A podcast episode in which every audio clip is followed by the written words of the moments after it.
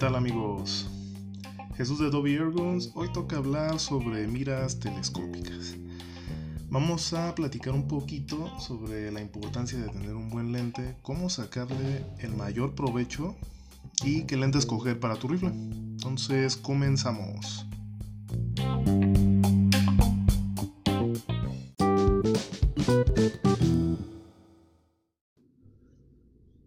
Vamos a comenzar hablando sobre esta duda que a muchos les revolotea en la cabeza. Y es precisamente qué mira se pueden comprar para sus rifles. Bueno, la mira telescópica, lente o visor o como ustedes le llaman en sus países, es una parte muy importante en el tiro de precisión.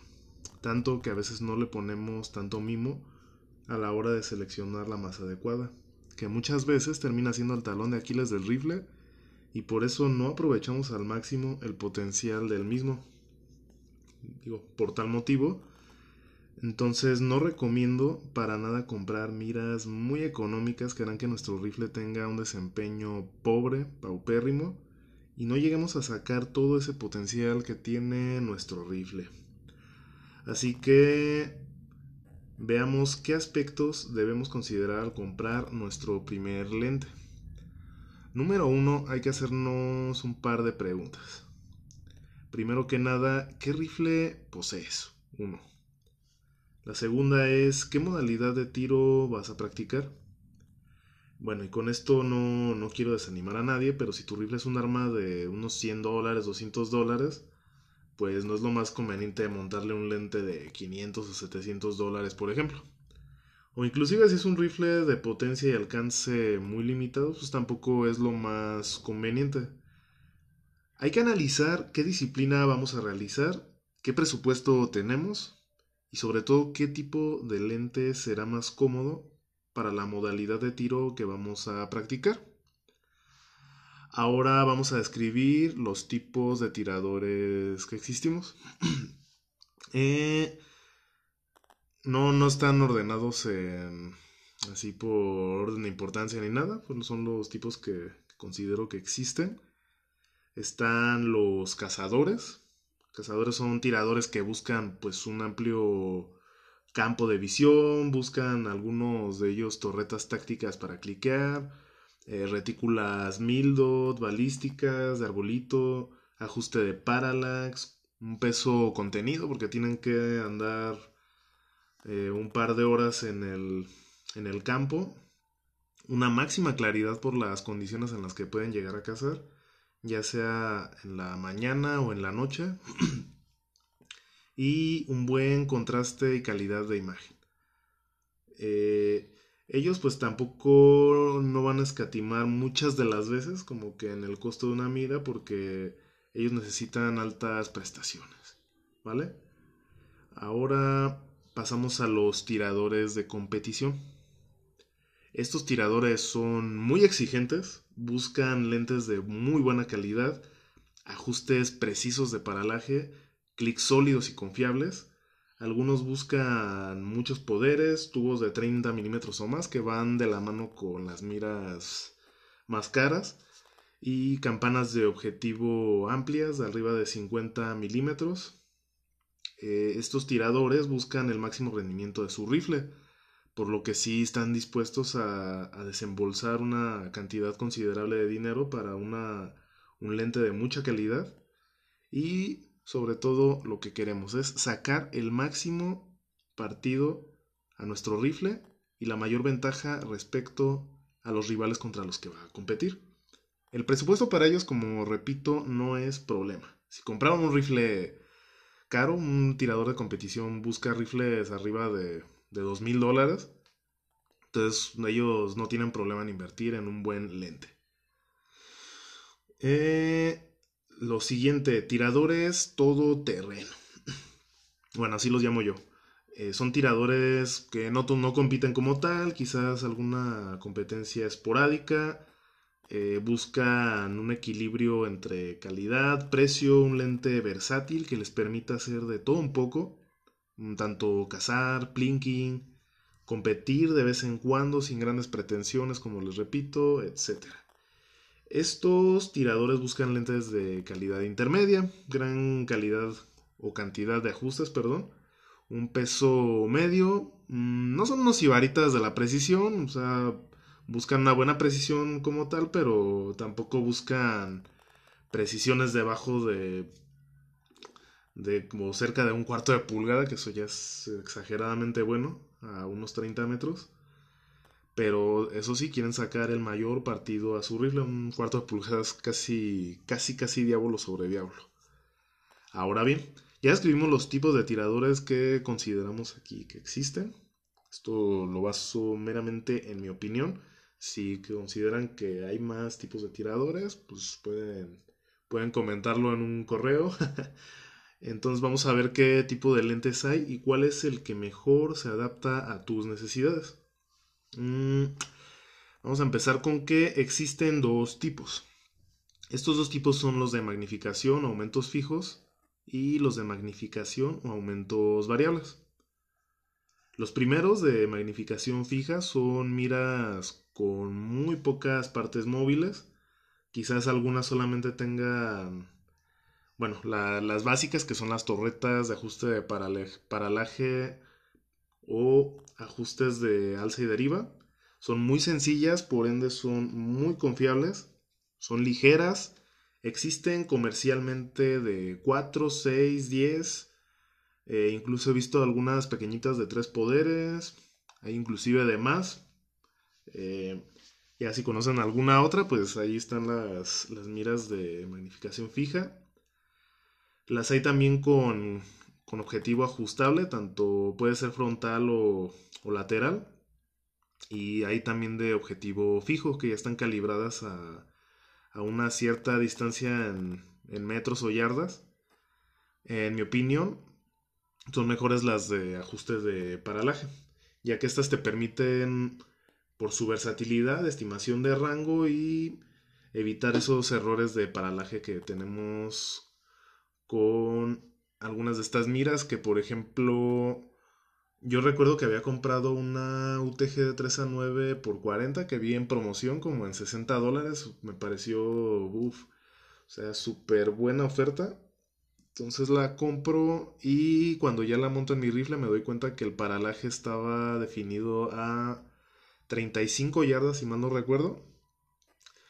Entonces ya creo que ustedes en su cabeza van van teniendo idea de la, del problema que eso conlleva porque a cortas distancias no era muy impreciso disparar. Tenías que disparar a más de 35 yardas, por lo que esta mira la verdad no me gustó. Eh, si la ven por ahí, que la ven barata y eso, yo no se las recomiendo, al menos que se la vayan a montar a un 22LR de fuego o van a, vayan a tirar más allá de 35-40 metros, pues adelante cómprenla pero de repente si se les antoja tirar en el patio de su casa 15 metros, 20 metros, o simplemente van de cacería y las presas las tienen cerca, esta mira no les va a servir. Esta mira con el ajuste que tiene no les va a servir. Así que están advertidos. Eh, ¿Qué otra? Mm, ah, sí. Estas de magnificación fija son las que considero yo ideales para que se inicien en esto del airgun. Para plinqueteros, cazadores, pues ya que son muy simples, son confiables, tienen un buen campo de visión para localizar presas y blancos, rápido en cara y un peso contenido, porque no, no tienen tantas piezas, son miras muy básicas, simples y no tendrán problemas con el peso. Pasamos ahora a las de magnificación variable. Eh, estas miras son las que pueden variar los aumentos, los poderes, dependiendo de nuestras necesidades. Existen tanto de primer plano focal y de segundo plano focal.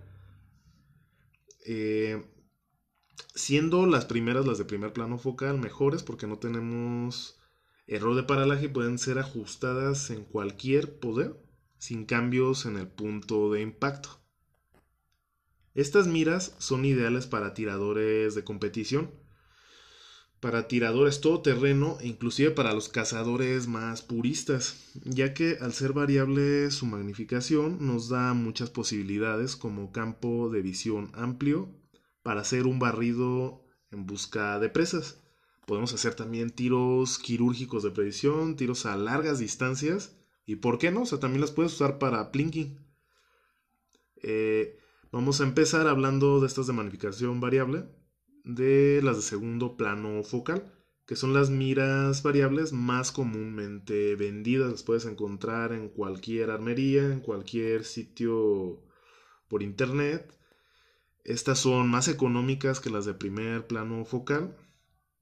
Y hay que mencionarlo, estas miras se deben ajustar en su máximo poder. Una vez ajustadas, se siguen usando en el máximo. ¿Sale? No las puedes usar en el poder. Si tienes una de, digamos, 3 a 12 por 44 como la que yo tengo, yo la ajusté en el poder 12. Pero si yo quisiera usarla en el poder 8, digamos, voy a tener variaciones en el punto de impacto. Por ejemplo, yo lo que hago es ajusto mi cero a unos 30 metros, 35 metros. Y uso cada uno de los mils de caída para compensar los tiros. Entonces, si ustedes hacen la magnificación hacia atrás, hacia el 8, 7, 6 poderes. Ahí lo como la el blanco es el que va a ir cambiando, la retícula no cambia con el blanco proporcionalmente. Entonces todos los puntos de impacto van a cambiar completamente. Así que los menores poderes solamente se usan para tener un un campo de visión más amplio, localizar más fácilmente las presas y ahora sí que la localizas, pues ya puedes libremente apuntar y disparar. ¿Sale? Entonces, ¿la puedes ajustar en cualquier poder? También es la pregunta. Sí, sí la puedes ajustar en cualquier poder, pero eso te va a limitar a usarla en el poder en el que tú la ajustaste. Si la ajustaste en el 8, la usas en el 8. Si la ajustaste en el 10, que te parece más cómodo, la ajustas, la usas en el 10, pero ya no vas a mover la, el anillo de magnificación. Solamente lo vas a mover si quieres un mayor campo de visión o quieres ver más de cerca tu blanco o tu presa. Eh, pasamos a la segunda clase de miras de aumento variable, que son las de primer plano focal. Estas miras cambia el tamaño de la retícula proporcionalmente con el blanco, es decir, cuando cambias de poder no cambiará el punto de impacto. O sea que si tú tienes en el menor poder tu blanco, lo que sea, una paloma, un, un borrego de filtar, lo que sea, eh, vas haciendo tu zoom, vas haciendo, cambiando el poder, el poder, y vas a ver que la retícula se está haciendo más grande pero al mismo tiempo el blanco también crece. O sea, va cambiando proporcionalmente tanto la retícula como el blanco de tamaño. Y es como funcionan estas miras de primer plano focal. Como les comentaba, la ventaja de estas es que no va a cambiar el punto de impacto. Es su principal ventaja. Las puedes usar en cualquier poder, las puedes eh, calibrar o ajustar en cualquier poder. Y son ideales para tiradores de competición, tiradores todoterreno y, ¿por qué no? También para cazadores. Ahora pasemos a hablar de escoger la mira de acuerdo a tu rifle. ¿Sale? estamos de acuerdo en que no le vamos a montar una mira, aquí en México, una mira Mendoza de 900 pesos mexicanos o unos 42, 43 dólares a un FX Impact o un Daystate Red Wolf. O sea, no, no porque sea un horrible lente, es un lente para lo que es, para rifles de gama baja y rifles muy básicos, sino porque este tipo de lentes vamos a limitar mucho las capacidades de un rifle de gama alta y no obtendremos todo el potencial que puede llegar a dar este tipo de rifle, ¿sale? Entonces mínimo le vamos a montar un, un lente de unos 500 o 700 dólares de la marca que ustedes gusten, de Athlon, de Hawk, de Element, de Aztec, lo que ustedes quieran. Caso contrario, si tenemos un rifle de unos 200 dólares o menos, tampoco le vamos a montar un, un lente de gama alta, un Loopold, un Schmidt Bender, o lentes así ya de más de mil dólares, ya que pues, el rango en primer lugar es limitado.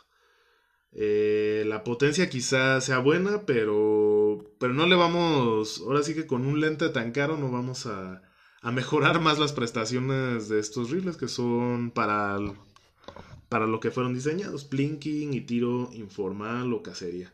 Entonces vamos a ponerle como un lente de acorde al, coste de, estos rifles, un, un, UTG si es resortero, un lente de los Gamo de 3 a 9 x 40 también. Eh, hay que montar algo de acuerdo a nuestro rifle, sus capacidades. Y pues ya el tirador es otro boleto. así el, qué tan bueno sea o no el tirador es otra, otro rollo. Eh, no confundamos tampoco la, el, alcance con la, con la potencia o energía, porque puede ser un rifle muy potente que su posta llegue muy lejos de un rifle de resorte Magnum, yo qué sé. Sin embargo, si la calidad de su cañón o la calidad del rifle no es suficientemente buena, entonces no, no merece la pena montarle un lente de muchos poderes o de mucha calidad, ya que las agrupaciones, por más que queramos, no van a ser buenas. por ejemplo, pongamos, digamos, un Benjamin de nitropistón, de estos rifles Magnum de, que disparan postas de, de 14 grains a 900 pies más o menos, contra un, un Steer, un Steer de Field Target que dispara postas de, de 8.9 grains o de 10 grains a unos a unos 700, 800 pies que no tienen mucha energía, son de 12 foot pound más o menos pero la diferencia en agrupaciones es brutal. Un Steer te puede hacer una agrupación de media pulgada a 50 metros, cosa que un Benjamin no te va a hacer. Es un rifle de plinking, de cacería.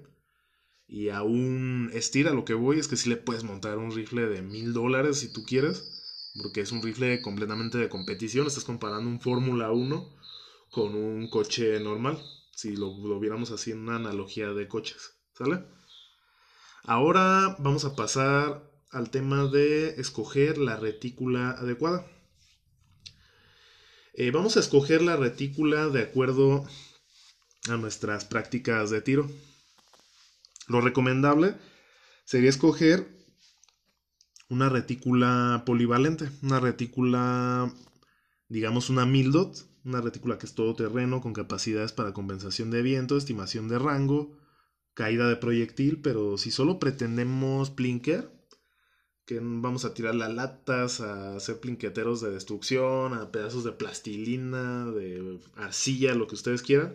Con una full duplex será más que suficiente porque estas, estos tiradores, pues como les decía, una vez que ajustan, ajustan su mira, ya no la mueven jamás. Ya nada más diga, ah, yo quiero tirar nada a 25 metros, a tirarle a las latitas, a destruir cosas, etcétera y pues con una retícula básica es más que suficiente. Por otro lado, para cazadores, una retícula Mildot o una retícula tipo arbolito va a ser muy útil para estos menesteres, ya que cliquear en situaciones de cacería, yo que he ido a, a cazar, es un poquito más tardado. Sí se puede, o sea, tienes que estar muy bien camuflado y todo. De hecho, muchas de las veces cliquear es lo más recomendable porque mm, como que mentalmente uno tiene la percepción de que para tirar precisamente tienes que hacerlo en el centro de la cruz. Pero es válido también hacerlo usando los mills de compensación. Eh, entonces, muchos, muchas veces los, los, cazadores lo que hacen es. Ahorita yo, de hecho, en la próxima temporada de cacería, yo voy a. Voy a intentar hacerlo usando los mills de la retícula en las anteriores temporadas de casa lo había hecho cliqueando, pero sí, sí es tardado porque primero tienes que estimar el rango al que está la presa.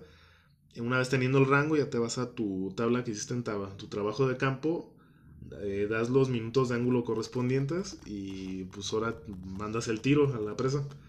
Ahora lo que quiero hacer es estimar el rango. Ah, ya tengo mi tablita, mi acordeón con los, los puntos de impacto en la retícula y pues ya más rápido.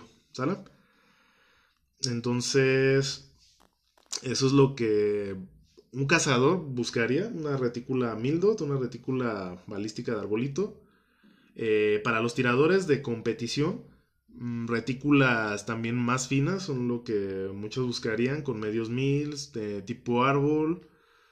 Eh, aunque muchos también lo que buscan es, son clics confiables, clics que, que sean nítidos, que sean muy precisos para hacer sus, sus tiros de precisión. En field target he visto mucha gente que le gusta más cliquear que usar la retícula. Se vale todo. Eh, entonces probablemente para un tirador de competición no sea como que un apartado tan importante la retícula, nada más que esté finita. Pero si cliquean, pues realmente a ellos les da igual. Eh, pasamos a los tubos y objetivos del lente. Eh, tenemos miras con tubo de una pulgada de 25.4 milímetros, de 30 milímetros y hasta 35 milímetros. Eh, también pasamos a la parte del objetivo, el lente que está frontal con el que vemos todos los objetivos, que tenemos desde 32, desde 32, 40, 44, 50, 56, no, no he visto algo más allá de 56, a lo mejor sí lo hay no lo sé. Eh, bueno, van a ser una necesidad para los cazadores. Para los cazadores y quizás también para los tiradores de competición. Porque una mira de calidad va a ser tan buena como lo sean sus, sus lentes y la cantidad de luz que logren capturar. Por eso usan tubos con ese diámetro así de grande, de, de 30 a 35 milímetros y un objetivo grande de 50 o 56 milímetros porque los cazadores lo que buscamos luego es una gran cantidad de luz en horas muy de mañana o al atardecer. Entonces tenemos que aprovechar todo lo que se pueda de luz y por eso se buscan ese tipo de miras. Eh, por otro lado, los tiradores de competición, al comprar miras de gama alta, Casi siempre vienen con un tubo mínimo de 30 milímetros, como les comentaba, y objetivos de 50 milímetros o más, lo que les, da, les va a dar imágenes nítidas, brillantes y de, alto contraste. Bueno, ya dependiendo, les digo, de la calidad del lente. Ya haciendo un lente de 700 dólares o más, o más arriba, van a ser miras de excelsa calidad. Un plinquetero, por otro lado, mm, con miras de un tubo de una pulgada y un objetivo de 32 milímetros va a ser más que suficiente porque para ellos no es un apartado tan importante. O bueno, en su momento, yo cuando fui que estaba nada más haciendo puro plinking, no era un apartado muy importante para mí. Yo con que tuviera su, su retícula, uh, ajusto mi cero, tiro a los blancos que yo quiero, latas, lo que sea. Y tan tan, listo. Eh, y para finalizar vamos a hablar sobre el montaje. Eh, compra monturas de acuerdo a tu mira.